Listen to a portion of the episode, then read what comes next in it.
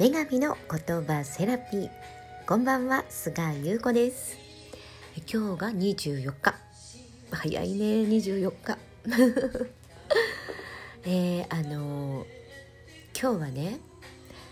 何を残すかよりも何を感じるか。これを大切にしていこうっていうお話をちょっとしようかなと思います。よくねこう生きていてまあ、お仕事をしたりとか、まあ、仕事をしてなくてもね専業主婦でもそうなんですけれども何かをこう残したいとか特にねあの若い頃って思うんだよね。私もなんかそう思ってたと思う。うん。何がって言われるとよくわからないんだけれどもこう生きてきた証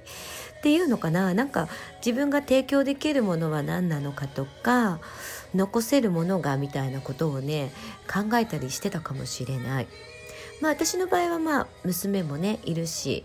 あのちょうど孫も生まれるしねそういう自分の肉体という部分を使ってはあの残してるというか拡大してるっていう感覚だよね。これはもうあの例えば結婚したりとかしてる人もそうだし、まあ、普通にパートナーがいる方なんかもやっぱり自分の肉体というものでこうパートナーとつながり合うっていうところでは自分の存在というのをねある意味拡大しているなと思うんですね。でやっぱり何かを残すとか何かの役に立つとかよくあの子供の頃とかね先生とかなんかね自分は人の役に立つことをやりなさいと。私あの毎月児童養護施設の方の心行くに行くんですけれどもやっぱりねそういう時にもねこういう話になるんですよ。であの学生これからね就職を考えている。その時に、えー、学校の先生には役に立つことを仕事にしなさい。そして児童養護施設の先生には自分が好きなことを仕事にしなさい。というふうにね言われてどっちが正しいんですかと。そんな、えー、質問をもらったりとかねそういうまあお話し会みたいなのもするんです。でねあの人の役に立つこれまああの素晴らしい言葉だし素晴らしいと思うんですけれどもあのもうねすでにあなたがここに生まれてこの地球上に肉体があるということだけで役に立っている。地球の役に立っているということなんですよね。これ気づくのにはなかなか時間がかかるというか年齢を重ねれば重ね重ねるほど手放すものがねどんどん増えてくるんですよ。それこそが本当に生き方が美しくてそして年齢を磨いていくことがこんなにも楽しいんだっていうのをね実感できる瞬間だから私は私もやっぱりねその人の役に、まあ、立つとか、まあ、自分が何かこうできることとか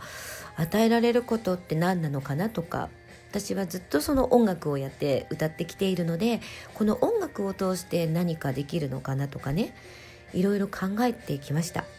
だからねそういう役に立つことなんだろうとか役に立つことをしなくちゃって思うことを別に否定しているわけではなくそれはまああの、まあ、ある意味、まあ、普通の考えなのでいいと思うんですよ。だけどもうすでにあなたがこの地球に肉体を持って誕生していることがあのもう役に立っている、うん、自分のためにはもちろんのこと。誰かのためにも役に立っている。ということをねまずね認識してもらいたいなと。でそこからね自分が自分の価値を自分で認める。あのね自分で自分の価値を認められないと他人を受け入れ受け入れることができないんです。他人の素敵な部分を発見することができないんですね。そこで例えば嫉妬心だったりとかあと、まあ、自分をそこで卑下してしまったりとか、まあ、他人と比べてるっていうところね。でもう少しねその自分で自分の価値を認めてでさらにあのそれを楽しむことができちゃうとねあ自分って何にもできないんだなっていうね域に達するんですね。この瞬間からがあの全て拡大していく瞬間かな。あのねどういうことかというと全然無能じゃないんですよみんな。もうね素晴らしい才能をね持ちすぎている。それをねどこまで発揮できるかっていうのはあ自分って何にもできないな何にも持ってないんだなっていうのを認めた瞬間自分の才能ありきそれから自分の価値というのを認めた上でのあ自分って何もないんだって思った瞬間にね周りにどんどん人が集まってくる。それでね夢だったりとかやりたいことって誰もがたくさんあるじゃないですか。ちっちゃくても大きくても。ね例えばまあ、あのもうすぐ夏だからこういう水着が欲しいとか夏だから例えば旅行に行きたいとかねそういったものから例えば、まあ、私は会社はねあの大きなビル持ちたいとかね、まあ、そんないろいろなものがあると思うんですけれどもそういうものをね全部叶えてくれるのは一人のね力では無理なんだよね。結局誰と出会ってでそのなんだろう環境それから人でそういうものがね全部ね揃っていくんですよ。あの自分一人じゃ何もできないっていうのをね痛感した瞬間にで全部周りが揃えてくれて叶えてくれるんです。本当に私だからねあのよくイベントとかね開催するんですよ。児童養護施設の子どもたちと出会いのイベントっていうね。あのその度にねつくづく思う。私本当にこう私はこれがやりたいのってみんなに言ってそれを体現してくれて協力してくれて応援してくれて作ってくれるのはもうね全部その周りの人たち。私はね本当に何もできない。も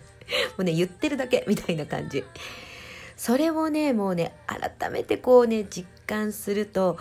どんどん物事が好転していくんだなって。だからよくこう今自分らしく生きようとかあと自分とは何なのかとか自分の価値って何なんだろうとかそういうとこにねどうしてもこう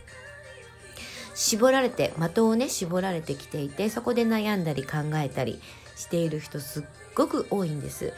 まあ、その時代に今突入してきているのでそのまあ宇宙の流れ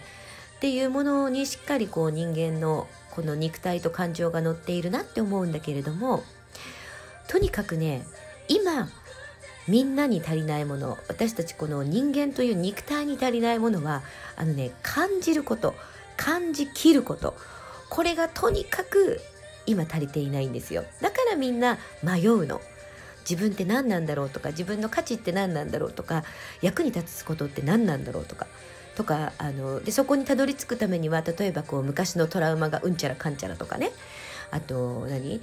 あなんだっけ？チャイルドなんとかとかあるじゃない。ああいうところに行き着いてそこを解消すればとか言うけどあの解消する必要ないからね全然ねはっきり言って。そこ解消したからってあの何も変わらないんですよ。だってそれ自分の、えーと、気持ちの部分で何かが解消しただけでその事実は変わらないわけだからでその事実をどう受け止めるかだけなんだよね。だから別にね私その何トラウマとかいうものなんて誰でも持ってるから特別なものじゃないって思ってるんです。あの児童養護施設でね育つ子どもたちほぼほぼ今みんなあの虐待です。8割以上が。そういった時って心の傷大きいです。でもねそこかわいそうだって言ってても何の解決にもならないんですよね。かわいそうって言ってあのなんだろうね。変な上っ面の優しさだけで守ってもその子はこの先一人で生きていかなきゃいけないしね。社会に出て。